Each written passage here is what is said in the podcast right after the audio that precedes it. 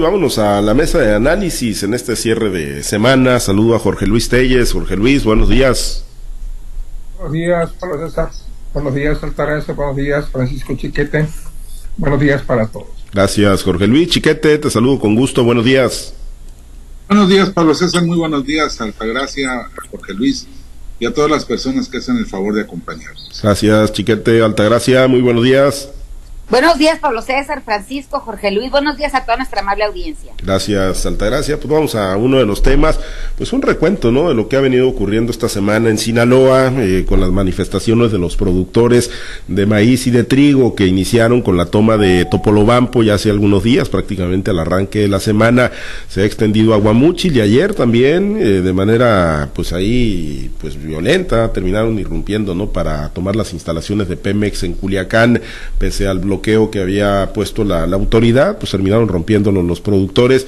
Y en la zona norte, Jorge Luis, pues se percibió ayer en un ambiente muy tenso la, la posibilidad de desalojo, incluso, eh, y es lo que más ha llamado la atención, ¿no? Que supuestamente estaba dada la orden de parte del gobierno federal para que con la Guardia Nacional fueran desalojados los productores que estaban ahí en el puerto de Topolobampo.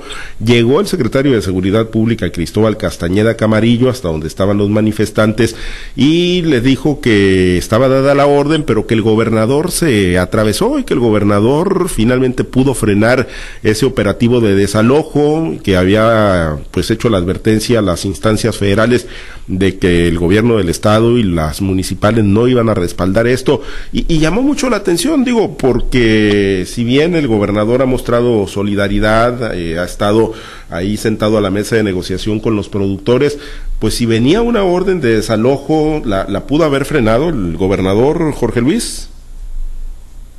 Pues seguramente sí, ¿no? Si había esa orden de desalojo de parte del gobierno federal, seguramente vino la intervención del gobernador o fue un operativo ya adecuadamente planeado para que, pues para que echarle ahí un punto bueno al gobernador Rubén Rocha en estos días en los que pues no ha estado nada tranquilo con la toma de las instalaciones de Pemex.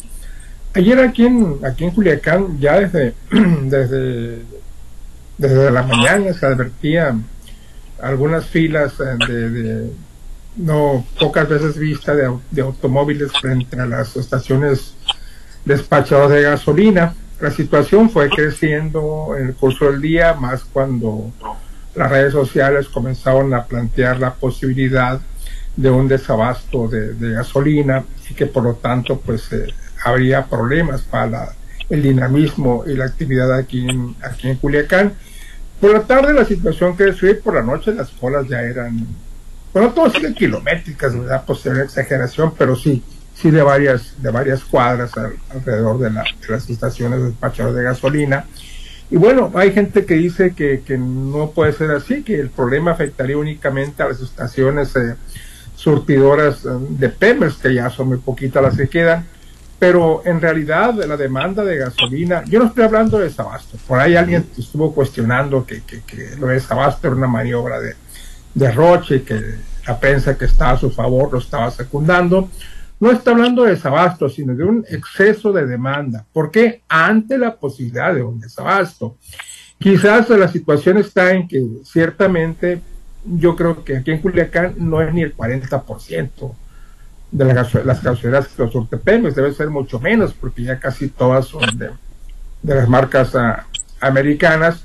Pero sí, ¿qué pasa si, si, si se centra la demanda en las, en las gasolineras que no son de Pemex? Pues obviamente va a haber una sobredemanda y va a haber problemas para el abasto. Esto hasta ahorita al parecer no ha pasado todavía, pero ya con la, con la toma de, la planta de Pemex aquí en Culiacán, la de Guamuchi, la de los Mochis, aunque no exista el desabasto, aunque no se dé, porque son otras marcas las que están surtiendo, la gente está previendo una situación así.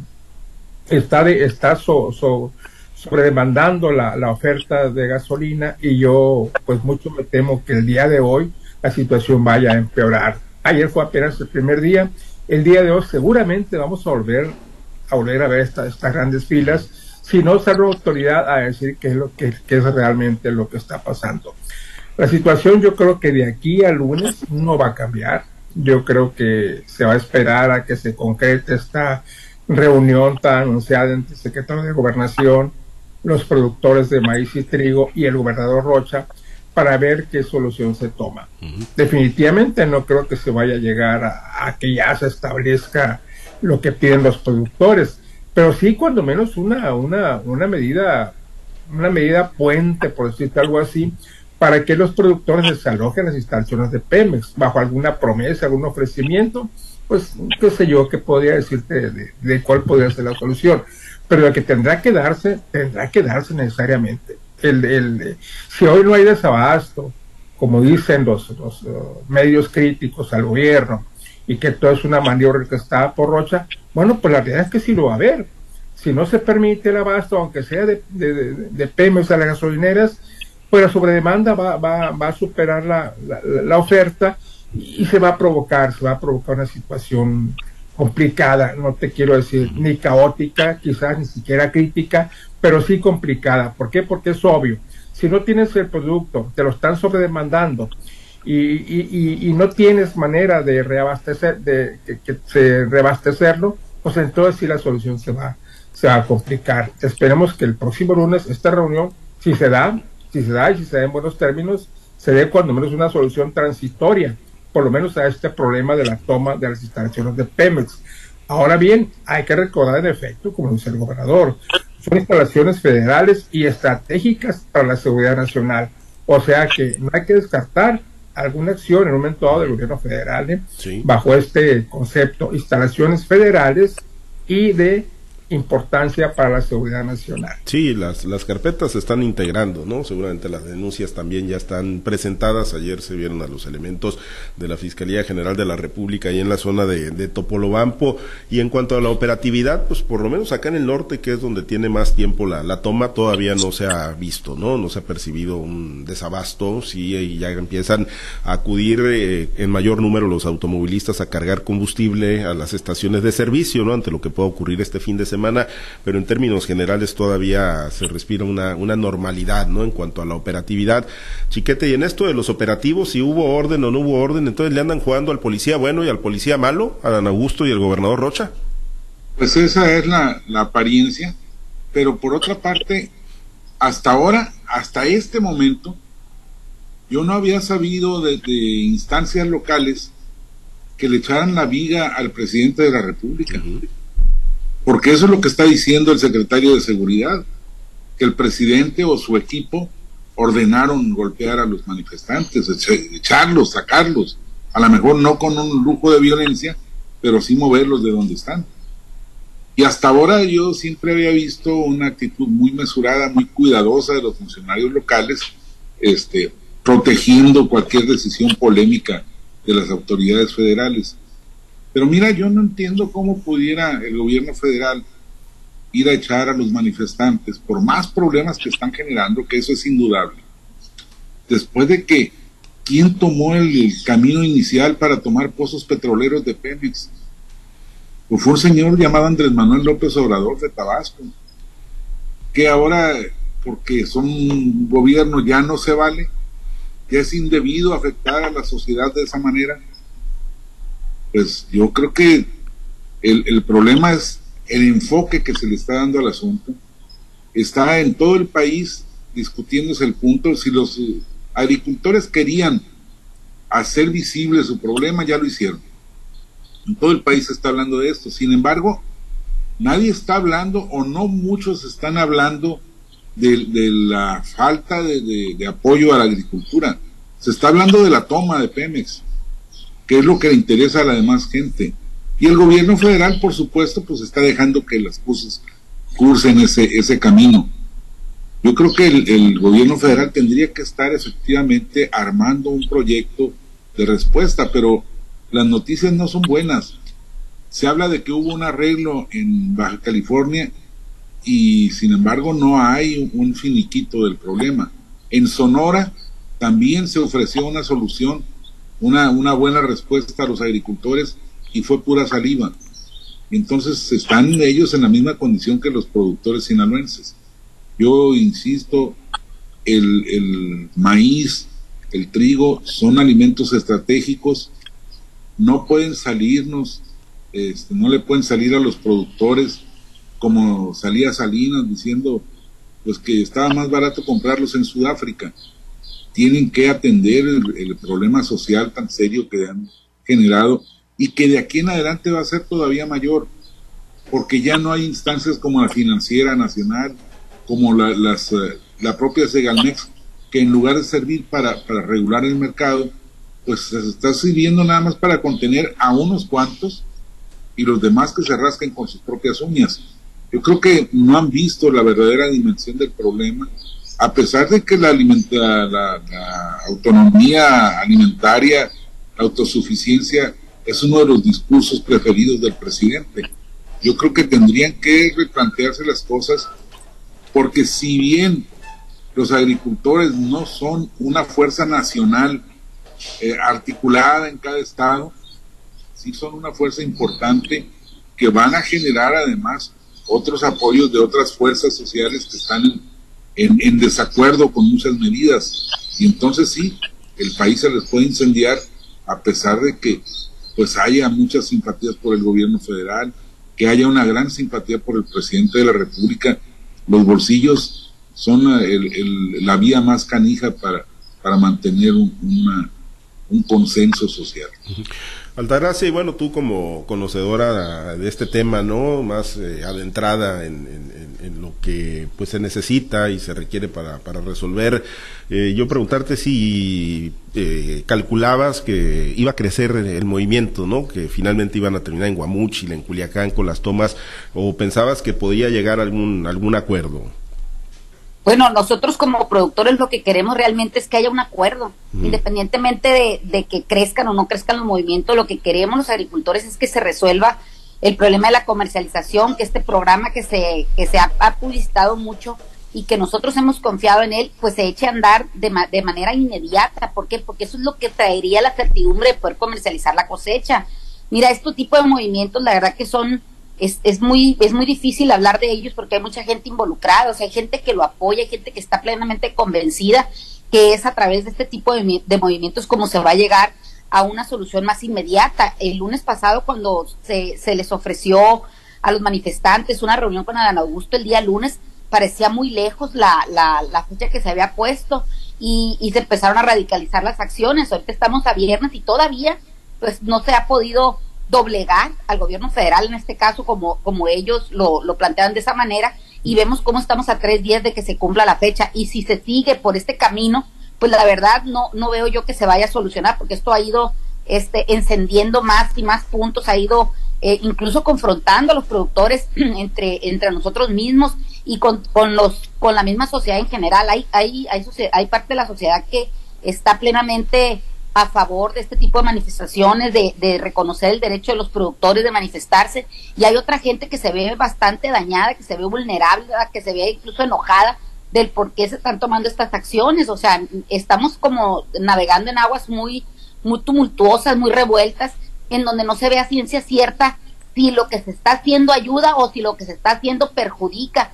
También lo que he visto en estos últimos días es como prácticamente el movimiento lo llevan los campesinos, o sea, no, o los productores de menor hectareaje, cuando son ellos los que deberían de estar de alguna manera más tranquilos y, y, que la verdad, pues somos 27 mil productores y si contamos de uno en uno cuántos son los que se manifiestan y cuántos no son los que no se manifiestan, pues estamos viendo que los números pues prácticamente no cuadran. Otra cosa que me llama mucho la atención a mí es cómo está llegando productores de Sonora, cuando como si Sonora fuera parte eh, ajena al problema. O sea, eh, creo que si, si de verdad todo el campo estuviera en la ruta de las manifestaciones, así como se están llevando a cabo, pues en cada, en cada pueblo, en cada ciudad, en cada estado se estuvieran levantando y no estuviéramos que estar importando como si aquí no hubiera problemas. Eso es lo único que yo llamo, ¿qué hay detrás de, esto realmente? Y también veo una insensibilidad por parte de Segalmex, porque ya estamos a final de la semana y se planteó que esta semana se iba a instalar una oficina en Segalmex, que ya iban a estar saliendo reglas de operación o por lo menos esquemas de cómo íbamos a comercializar y vemos que todavía pues no, no hay nada. No sé si se estén esperando para que esto se lleve a cabo cuando tengan la reunión los productores con, con Adán Augusto y, y entonces hacer como un anuncio espectacular me parece algo que no, no debería estar sucediendo. ¿Por qué? Porque no estamos para hacer show ni para hacer este pantallas ni pantomimas de nada. Creo que el problema de los productores es muy real. La, actividad agrícola, si bien es cierto, como tal no impacta en el PIB nacional de alguna manera, pero sí es el motor que genera riqueza en este país. O sea, no puedes entender una industria de, de, de los alimentos si no están los agricultores presentes. No puedes hablar de la industria o de la cadena de la carne, de la leche, del huevo, si no, si no tienes en, cuenta que los productores somos ese escalón primario. No puedes hablar de, una, de un turismo sin, sin ofrecer productos gastronómicos de primera eh, línea como, como son los alimentos que se producen en este país. Me parece que hay muchas cosas que nos están tomando en cuenta y nos estamos yendo por la cuestión mediática, por la cuestión del impacto que pueda tener una acción como la toma de una de una centro de distribución de combustibles. Bien lo dijo Jorge Luis, no todas las gasolineras en este estado ni en este país se están surtiendo de Pemex, o por lo menos así lo vemos porque las etiquetas que se le ponen a estos a estos centros de distribución pues son otras, pero hay, algo que no se toma en cuenta, que muchas veces estos centros de distribución tienen estas etiquetas, pero sí son surtidas por Pemex.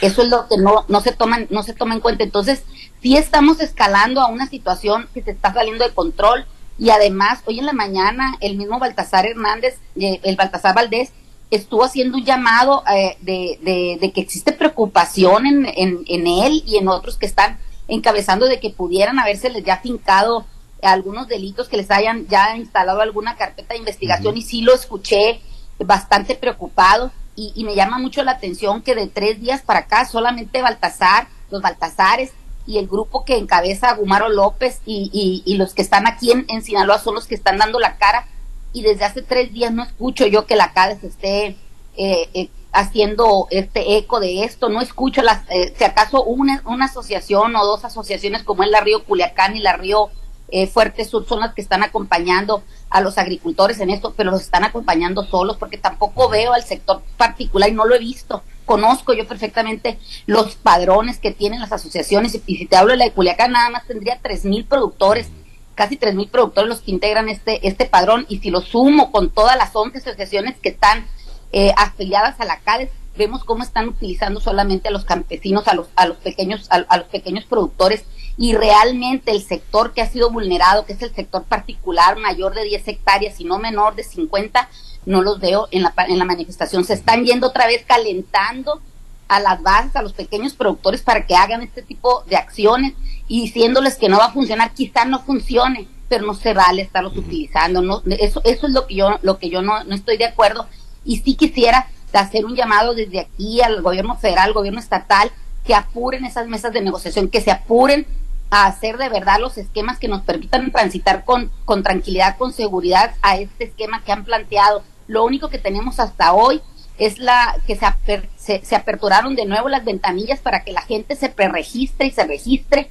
y, y este y, y, que lo dieron de, del día 8 de mayo al día 16 de mayo. Estamos hablando que el día martes se vence de nuevo el plazo para las personas que no han sido inscritas en estos programas de maíz y trigo, que por favor se acerquen a los centros de acopio donde, donde piensan entregar su cosecha o que, accedan por medio de la página de Segalmex, o si bien son este, visitados por los servidores de la nación, pues que hagan el, el, el esfuerzo de tener esta información que les están requiriendo para que se inscriban, porque si no están inscritos, menos van a poder acceder. Lo que sí es un hecho es que los tiempos del gobierno no son los tiempos de los agricultores. Pues Mientras tanto, la cosecha se sigue levantando, se sigue vendiendo eh, de manera rematada, incluso a, precios entre que rondan entre los seis mil y los seis mil quinientos pesos. Claro que hay algunos que han ido a entregar a depósito porque tampoco los centros de acopio tienen información, tampoco hemos tocado el tema de los industriales. Esto debería ser también un tema de los productores y de los de los industriales y estamos esperando que el gobierno haga el trabajo por nosotros. Nosotros deberíamos de ir a, a buscar a estos industriales si de verdad nos van a comprar o no y no dejar que los bodegueros, que los acopiadores hagan el trabajo por nosotros. Ellos están esperando en, en el, en, acá eh, acechándonos, están prácticamente escondidos esperando que caiga el fruto maduro que somos nosotros los productores y nuestra cosecha de maíz. Bueno, sí, la verdad es que ni siquiera en ese esquema, ¿no? Que planteó el gobierno de la compra y sacar del mercado, ni siquiera en ese hay, ni siquiera hay claridad, no, no está sobre la mesa, no está trabajado, no están las letras chiquitas todavía y eso trae desesperados también a los productores. Jorge Luis, y lo de las demandas, pues eso no tiene lucha, ¿no? Van a ir sobre las cabezas de los movimientos. Ayer que llegaba Cristóbal Castañeda Camarillo a Topolobampo, llegaba preguntando por Baltasar, directamente preguntando quién es Baltasar, decía, y, los productores, bueno, pues resistiendo ahí en la Valla Humana, decía, todos somos Baltasar, ¿no? Que es siempre una postura muy, muy común, ¿no? De defensa, eh, de tratar de, de, evitar dar más elementos, pero es innegable, es, es, es eh, pues eh, ineludible, Jorge Luis, que ante la toma de instalaciones federales y de seguridad nacional, pues van a venir las, las denuncias y va a venir la, la persecución legal contra los dirigentes.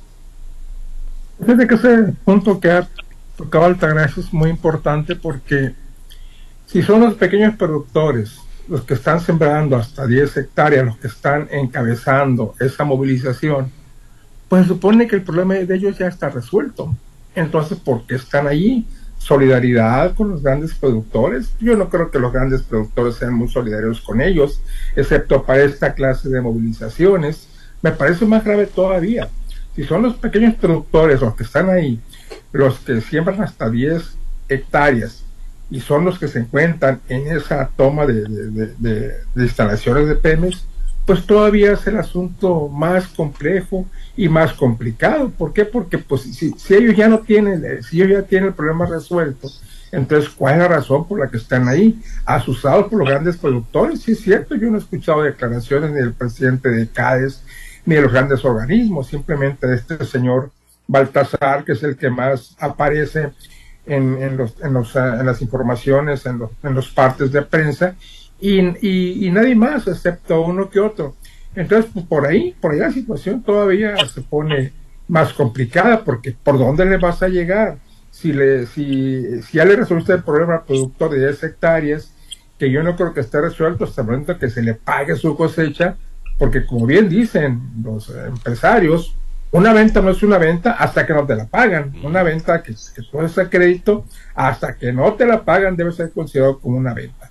Entonces, ¿hasta cuándo se les va a pagar, a comenzar a pagar a los productores, a los pequeños productores, ese tonelaje de maíz que van a, que van a, que van a entregar al gobierno? Entonces, situación todavía más compleja de lo, de lo que hemos estado hablando aquí, todavía más complicada y que pues hace todavía pues más, más difícil una, una alternativa de solución para el próximo lunes al menos. Para el próximo lunes yo no creo que haya nada, excepto algún acuerdo por ahí para que se, se desalojen las instalaciones de Pemex bajo la advertencia de que si no lo hacen, pues a tomar medidas, porque pues eso de que es una de que son instalaciones estratégicas de la seguridad nacional, pues es cierto, no tiene vuelta de hoja. Si se paraliza la, el, abasto de, gasolinas en Sinaloa, pues entonces la situación todavía se pone mucho peor. Sí, ante la tardanza, ¿no? En, los esquemas, chiquete, pues el, movimiento, el movimiento crece, ¿no? Y esta papa caliente, pues no se ve cómo la vayan a enfriar, ¿no? Las, las autoridades, no sé si tú percibas que si no es con el garrote, cómo, cómo se pueda solucionar, chiquete. Yo no veo voluntad de solución. El problema de que los pequeños productores estén interviniendo en esto es precisamente eso. No hay solución concreta. Hay mucha saliva de por medio. Se ha anunciado mucho, se ha ofrecido mucho, pero no se ha concretado nada. Si ellos sintieran una seguridad de que lo que les prometen se va a cumplir, seguramente estarían desmovilizados.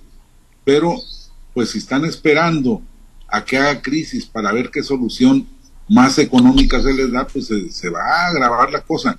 Yo creo que los, el, gobierno federal ha ido para atrás.